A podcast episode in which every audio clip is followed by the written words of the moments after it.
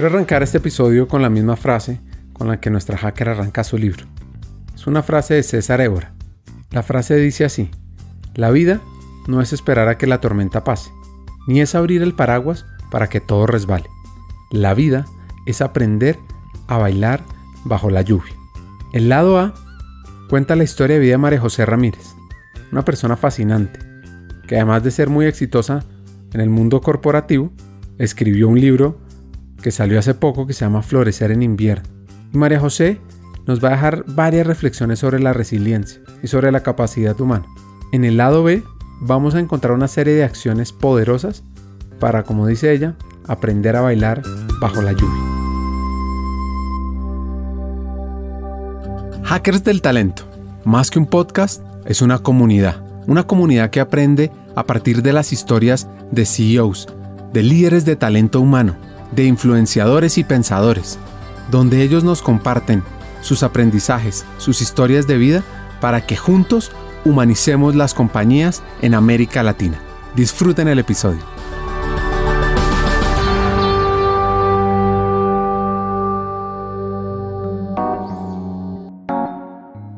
La historia de María José arranca en Inglaterra y siendo muy niña regresa a Colombia, donde muchas veces sabemos la importancia de los profesores y también sobre el impacto que pueden generar en los estudiantes. En este caso, no fue tan bueno.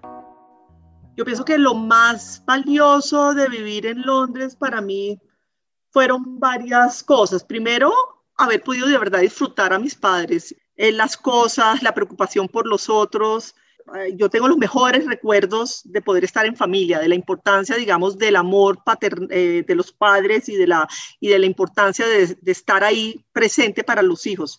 Eh, por otro lado, yo creo que algo me dejó una pasión y es de conocer otros, eh, otras culturas, otros idiomas, de viajar por la vida, de, querer entender otras formas de, de ser.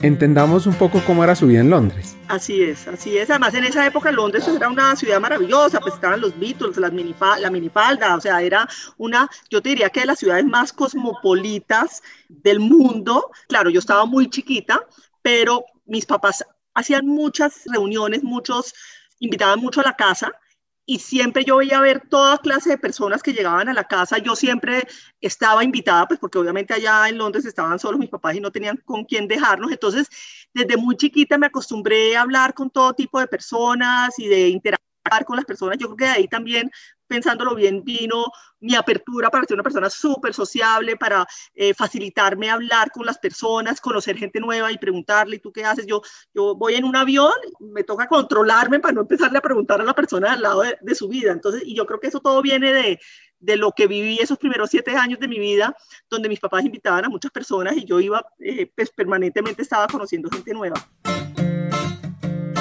El regreso a Colombia no fue tan fácil. Ya creciendo, yo te diría que mi mamá era de Barranquilla, entonces nosotros siempre nos mandaban las vacaciones a, estar a Barranquilla y vivíamos en Bogotá. Entonces yo llegaba a Barranquilla y era la que menos me maquillaba, la, la, menos bullosa, entonces me decían la cachaca. Y llegaba acá y era la que más me maquillaba, la que ponía colores más alegres y me decían la costeña. Entonces de alguna manera tenía un tema como de no pertenecer y de querer pertenecer a todas partes eh, y de alguna manera, pues yo sí creo que eso me marcó, pero yo te diría que fue el impacto cuando yo pienso más en el tema de cultural de diferentes culturas, era como la diferencia entre la cultura barranquillera y la cultura bogotana.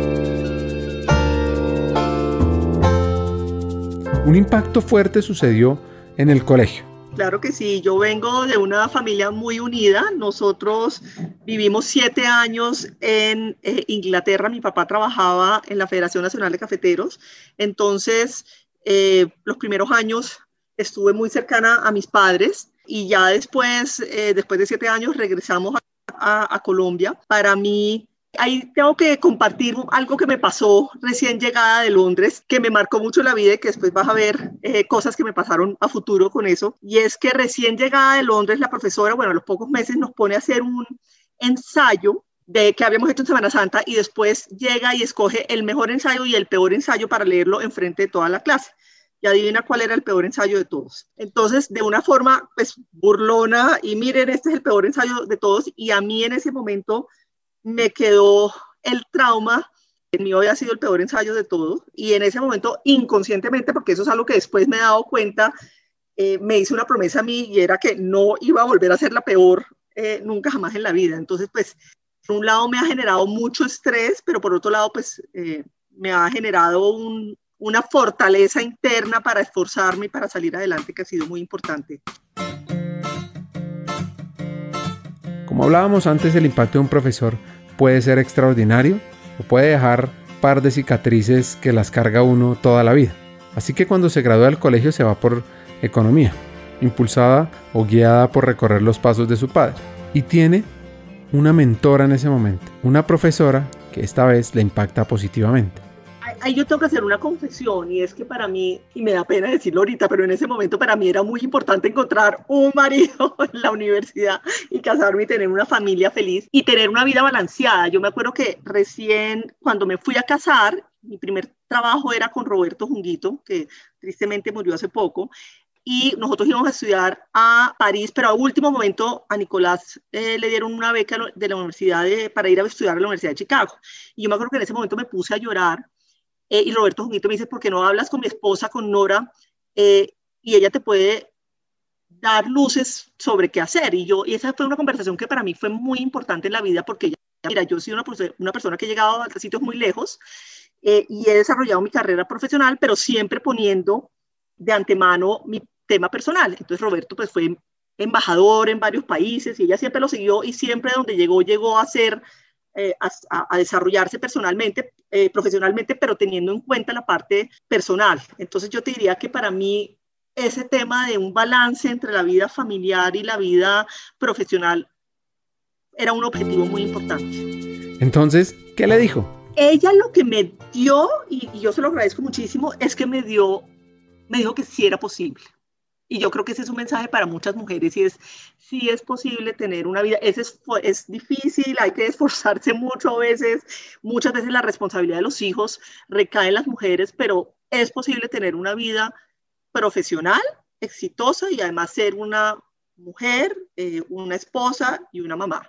Em, y yo creo que eso fue el mensaje que ella me dio y lo que yo siempre he tratado de hacer, y es poder tener los dos mundos, una carrera eh, profesional exitosa y también ser una mamá y una esposa. María José sigue estudiando. Sigue estudiando de la mano de su esposo Nicolás. Nicolás se gradúa cuatro años antes que yo. Ambos hacemos la economía en los Andes y el máster de economía en los Andes. Y una vez yo graduada, trabajo un año y medio en la Federación, que digo, no, en la Asociación de Exportadores Privados de Café con Roberto Junguito, de asesora económica de él. Y ahí después nos vamos a Chicago. A Nicolás lo aceptan hacer un doctorado en la Universidad de Chicago. Eh, y en ese momento, pues como te dije, nosotros nos íbamos a ir a Francia. Yo ya tenía un, ya me habían aceptado una, una universidad en Francia. Entonces, como a último momento es que cambiamos, yo llego muy bien qué hacer a la Universidad de Chicago. Eh, y ahí eh, voy a la introducción de lo que era economía en la Universidad de Chicago y dije, no, esto, porque ahí sí era puro macro, números, y dije, no, realmente tal vez eso no es lo que yo quiero. Y en ese momento tomo la, la decisión de estudiar finanzas y relaciones internacionales. Eh, aplico, eh, me acepto eh, y los primeros tres años yo estudio ya, mientras que Nicolás está estudiando, y los últimos dos años encuentro un trabajo y empiezo a trabajar. Entonces nosotros alcanzamos a vivir cinco años en Chicago.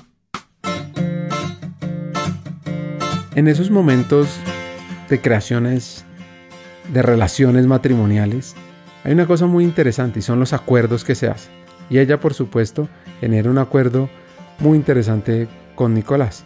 Yo quería encontrar un muy buen trabajo y quería encontrar un trabajo que después me ayudara en, en Bogotá. Yo tengo que dar una, una anécdota eh, y es que cuando efectivamente nosotros, antes de empezar a trabajar, ya, se nos habíamos, ya nos habíamos gastado los ahorros, las becas, eh, los préstamos, nuestros padres nos habían dado plata. Bueno, ya no tengo más plata y en ese momento Nicolás me dice, mi amor, te hago una propuesta. ¿Por qué no encuentras un buen trabajo? Me mantienes estos dos años y yo te mantengo el resto de tu vida. Y yo, Dije, listo, perfecto, acepto esa propuesta.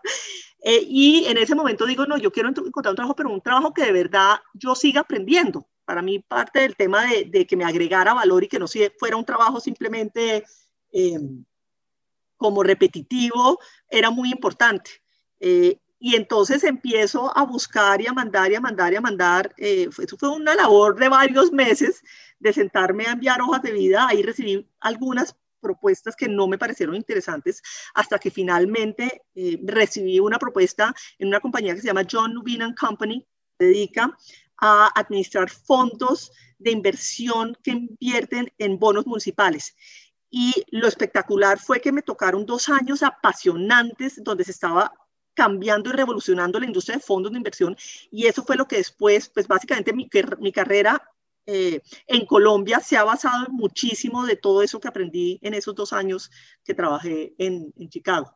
Entonces, pues algo dentro de mí me impulsaba a, a buscar lo mejor y a, y a dar la, la, extra milla. Yo creo que eso que me ha caracterizado a mí es como no quedarme con, con, con lo fácil y lo poquito y, y, lo, y, lo, obvio, sino realmente esforzarme a tratar de, de lograr lo mejor y dar lo mejor de mí. Este episodio es gracias a CRIP Bogotá y también a una nueva alianza de hackers del talento que busca impulsar las mujeres construyendo el futuro, a la iniciativa Más Mujeres en Juntas Directivas. Sigamos con el episodio. Anotemos esta frase, dar lo mejor de sí. Y eso, pues de dónde viene, entendamos un poquito esa frase, qué relación tiene con nuestra hacker. Yo estoy convencida que fue por la anécdota que te conté de que la profesora dijo que yo era la peor en, en escribir español. Claro, obviamente a uno un profesor le dice eso y hay, hay dos opciones, o que el estudiante pues, simplemente se, se, lo crea, diga, ok, yo soy la peor y punto y no hago un esfuerzo. En mi caso lo que generó fue eso, lo que es un grit, fue una, yo tengo una fuerza interior que me propulsa a siempre estarme esforzando y dando lo mejor de mí y tratando de demostrar que no soy la peor. Pues claro, es, es, es por un lado tengo es una voz interior que me está diciendo usted es peor, usted es peor, pero es esta fuerza por dentro mío de que me voy a preparar y me voy a esforzar y por ejemplo en el caso de los, de los exámenes que yo, me que yo redactaba y, y, practicaba 12 ensayos, me los aprendía de memoria, los corregía y llegaba a, a, preparar el examen, pues yo realmente estudiaba 20 veces más que cualquier otra persona. Eh, pero sí ha sido una característica en mi vida de realmente tratar de esforzarme lo máximo y es como una fuerza interna que, que, no lo puedo controlar y bueno, agradezco porque gracias a eso es donde estoy ahorita, donde estoy. Y profundizando sobre la determinación. Eh, hay un libro que no sé si te has leído muy interesante que habla de grit y habla que entre una persona hábil, pero una persona que tiene persistencia y que tiene grit, le termina yendo mucho mejor a la persona que tiene persistencia y que tiene grit, que la persona que simplemente es hábil pero no practica. Entonces, en la vida yo pienso que es fundamental uno persistir y persistir y persistir hasta lograr lo que uno quiere. Y muchas veces, a veces uno no alcanza logrando lo que uno quería, pero en el camino uno va avanzando y evolucionando como persona y saliéndose de su zona de confort. Y eso para mí es fundamental. Para todos los que somos padres de familia, María José nos comparte una lección.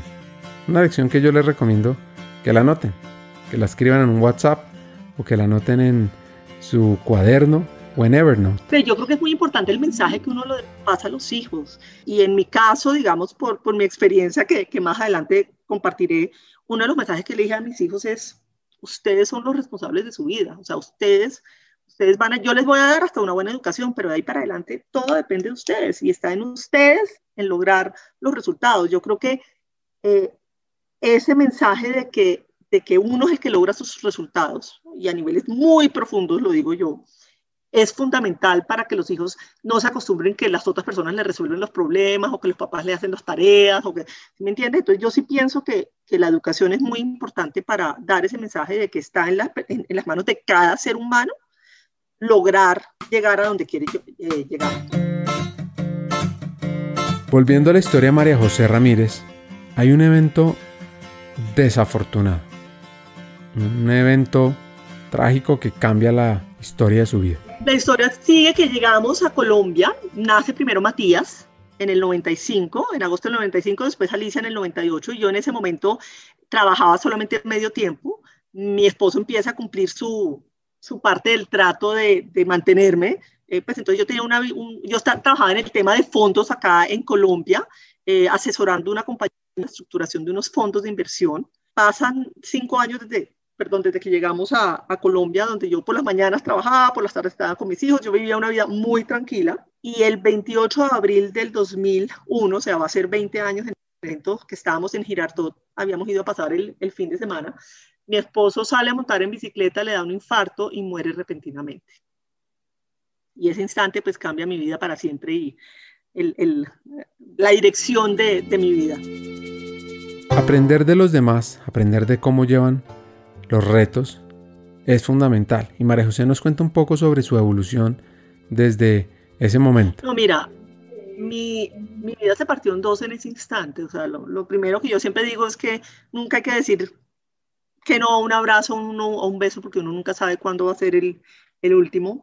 Eh, yo en ese instante pensaba que no iba a ser capaz de salir adelante, o sea, a mí se me vino, porque además pues fue un, fue un infarto, un instante estaba bien Nicolás y un instante se murió. Eh, y yo te diría que mi proceso ha sido un proceso largo de salir adelante y justamente eh, bueno, voy a, voy a, contar acá. Yo recientemente publiqué un libro que se llama Florecer en invierno, donde comparto lo que ha sido mi proceso. Ahí tengo nueve herramientas que comparto, que he aprendido a lo largo de estos años. Eh, pero yo te diría que mi primer aprendizaje y mi primer momento de toma de conciencia de que yo tenía que empezar a tomar las riendas de mi vida fue eh, cuando se caen las Torres Gemelas. En ese momento habían pasado cuatro o cinco meses desde Nicolás. Ese día yo quedo muy impactada mueren casi 3.000 personas. Yo estaba en una capacitación y todo el viendo como, puchica, o sea, ¿qué hubiera pasado si yo me hubiera muerto acá? Eh, y yo me imaginaba llegando donde Dios, un hombre amoroso, eh, pero, pero distante, me, y que me iba a decir, oye, ¿tú qué has hecho con tu vida? O sea, yo te dificultad, pero como todo el mundo, y tú lo único que has hecho es llorar y llorar y amargarte tu vida y la y la de todos los que te están rodeando. Ese día, las últimas palabras del capacitador fue, hoy es el primer día del resto de su vida, ¿qué van a hacer? Y eso es algo que yo muchas veces repito, o sea, el, en el pasado puede haber pasado lo que haya pasado, pero cada día, hoy es el primer día del resto de tu vida, ¿qué vas a hacer con tu vida? Y ese instante es cuando yo tomo la determinación de que iba a salir adelante. Yo dije, mis hijos y yo vamos a salir adelante. Todavía no sabía ni cómo ni cuándo, yo veía todo negro a mi alrededor, yo todavía no sabía sino llorar y llorar, pero para mí siempre la importancia para uno poder salir adelante de dificultades, lo primero es uno tomar la determinación de querer salir de esa dificultad. O cuando te vas a enfrentar a un gran reto en el mundo laboral o un emprendimiento, pero, pero hay que tomar la determinación y hay que decir, lo voy a hacer, lo voy a, la, a lograr. Y a partir de ahí arranca un proceso largo en donde cada vez más pues me voy empoderando como mujer, eh, voy saliendo adelante en el mundo laboral, voy cada vez asumiendo más y más responsabilidades laborales. Eh, y bueno, pues lo que te digo yo, yo creo que hay el aprendizaje de Nora de Junguito de, de, que se puede ser una mujer, digamos, exitosa en el mundo laboral, pero también una mamá, pues fue muy importante. Obviamente conté con el apoyo de mis padres, amigos eh, y, el camino, digamos, de empezar a salir adelante, pero, pero ese primer paso fue fundamental, tomar la determinación de querer hacerlo. Hoy es el primer día del resto de su vida. Esa frase la impulsa todas, todas, todas las mañanas. Y esta hacker lo logra bajo eso que hoy se conoce como los hábitos atómicos. Hay un tema que yo digo siempre, Ricardo, y es importante, y es no quedarse en el pensamiento, porque muchas personas dicen, me gustaría, yo quisiera, o sea, se quedan como solamente pensando que quieren salir adelante. Y algo que es fundamental es a través de acciones, así sean mínimas, chiquiticas, pero uno empezar efectivamente a movilizarse y avanzar y a salir adelante. Es a través del día a día de uno poder cada día, bueno, hoy qué decisión me toca tomar y hoy qué está en mis manos poder hacer y empezar poco a poco, acción por acción, a efectivamente salir adelante y no quedarse en el pensamiento. Así que esa determinación la lleva a salir adelante y se abren varios dilemas, varios caminos a trabajar. Pues porque hay un reto muy importante y es mantener el hogar y también dedicar el tiempo de calidad con sus hijos? Yo ahí, eh, bueno, sigo, yo en ese momento estaba, tenía un emprendimiento, digamos, una compañía de asesoría de estructuración de fondos de inversión. Lo que pasa es que los ingresos no me alcanzaban, entonces al año me vuelvo a encontrar con Roberto Junguito, que lo nombran ministro de Hacienda, y en ese momento él me ofrece un trabajo en la Superintendencia de Valores y empiezo a trabajar con Clemente del Valle. Eso fue eh, realmente apasionante ese, ese momento para mí porque Valle llega y se da cuenta de toda la información y conocimiento que yo tenía de los fondos de inversión. Y como además había trabajado cinco años en Colombia en fondos de inversión, conocía mucho de la problemática que tenían en hasta ese momento los fondos de inversión. Entonces llego y realmente logro hacer una cantidad de cambios y de sugerencias. Por ejemplo, habían varias regulaciones había estaban los fondos comunes ordinarios, fondos comunes especiales, fondos de inversión, fondos de valores, y todos eran el mismo producto, pero con regulación distinta. Entonces ahí empiezo a hablar de la importancia de, de quitar, digamos, esas diferencias y tener una sola regulación de fondos. Creo la regulación de fondos de capital privado, que hasta ese momento no existían. Eh, creo todo, por ejemplo, la obligatoriedad de revelar información de los fondos, entonces creo las fichas técnicas. Entonces fue apasionante porque estaba haciendo algo que me apasionaba, que yo sentía que tenía un impacto positivo en la industria, digamos, colombiana de, fondos, pero obviamente muy complejo porque eran largas horas hasta tarde, yo llegaba a, estar con mis hijos y ahí empezó todo un proceso, por ejemplo, de qué voy a hacer con mis hijos y el tema de cantidad versus calidad. Entonces ahí empiezo a trabajar, bueno, unos temas de, de, calidad con mis hijos y de que habían algunas cosas que tenía que hacer o quería hacer y, trataba de hacer con ellos, pero para poder empezar a generar una relación de largo plazo con ellos. Entonces, pues fue un tema complejo de manejar, había momentos en que yo me sentía agobiada, pero finalmente tengo que decir que, que todo salió bien afortunadamente. Haciendo una pausa en la historia y para entender el impacto que generó acá, una explicación para que les gusten los temas de fondos, de bolsa, del mercado financiero fue apasionante, fue apasionante. Había un tema absurdo, por ejemplo, es que la gente entraba y salía de los fondos con la valoración del día anterior. Entonces la gente podía arbitrar en contra del fondo y aprovechándose de la información de la gente que no tenía esa información. Entonces ahí llegué yo a decir que había necesidad de cambiar la valoración para en vez de T1 a T0. Cuando uno va a entrar a invertir en un fondo de inversión, el tema más importante es definir a qué valor de unidad vas a entrar al fondo.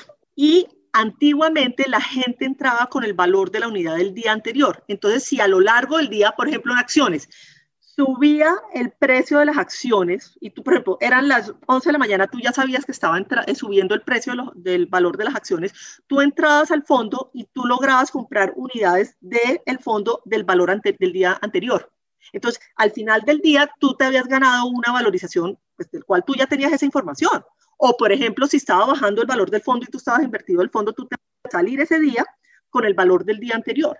Entonces tú podías arbitrar, no sé si estoy siendo clara, tú podías arbitrar contra el fondo, en contra de la, de la gente que no tenía ese entendimiento de cómo funcionaban. Entonces, internacionalmente, inclusive la gente a veces entra no, en, no el mismo día, con el valor del mismo día, sino el valor de temas tres, o sea, tres días adelante. El cambio que hice yo es, en vez de entrar con el valor del fondo del día anterior, en donde yo podía o entrarme ganándome una valorización o salirme antes de una pérdida, era entrar con el valor del fondo al final del día. Entonces, si ya las personas que sí estaban y que habían decidido invertir antes, pues eran, eran los que realmente les correspondía ese mayor valor. Y pues tú tomabas la decisión de entrar hoy, entonces al final del día te dan el valor de la unidad y a partir de ese momento pues ya empiezas a usufructuar las ganancias o pérdidas que tuviera el fondo. Después de tres años, renuncia y se encuentra en un corredor con el presidente de la bolsa, se toman un café y termina trabajando en la Bolsa de Valores de Colombia. Y entonces llega a donde está hoy. Mira, estando en la bolsa, uno de los proyectos en los que participo es en eh, el mercado Mila, que es el mercado integrado latinoamericano, y ahí empiezo a vender eh, la importancia de la integración de los mercados de Chile, Perú y Colombia. Eh, y yo ahí, eh, esa es otra anécdota divertido, inicialmente las tres bolsas estaban pensando solamente en la parte como operativa y de conectividad.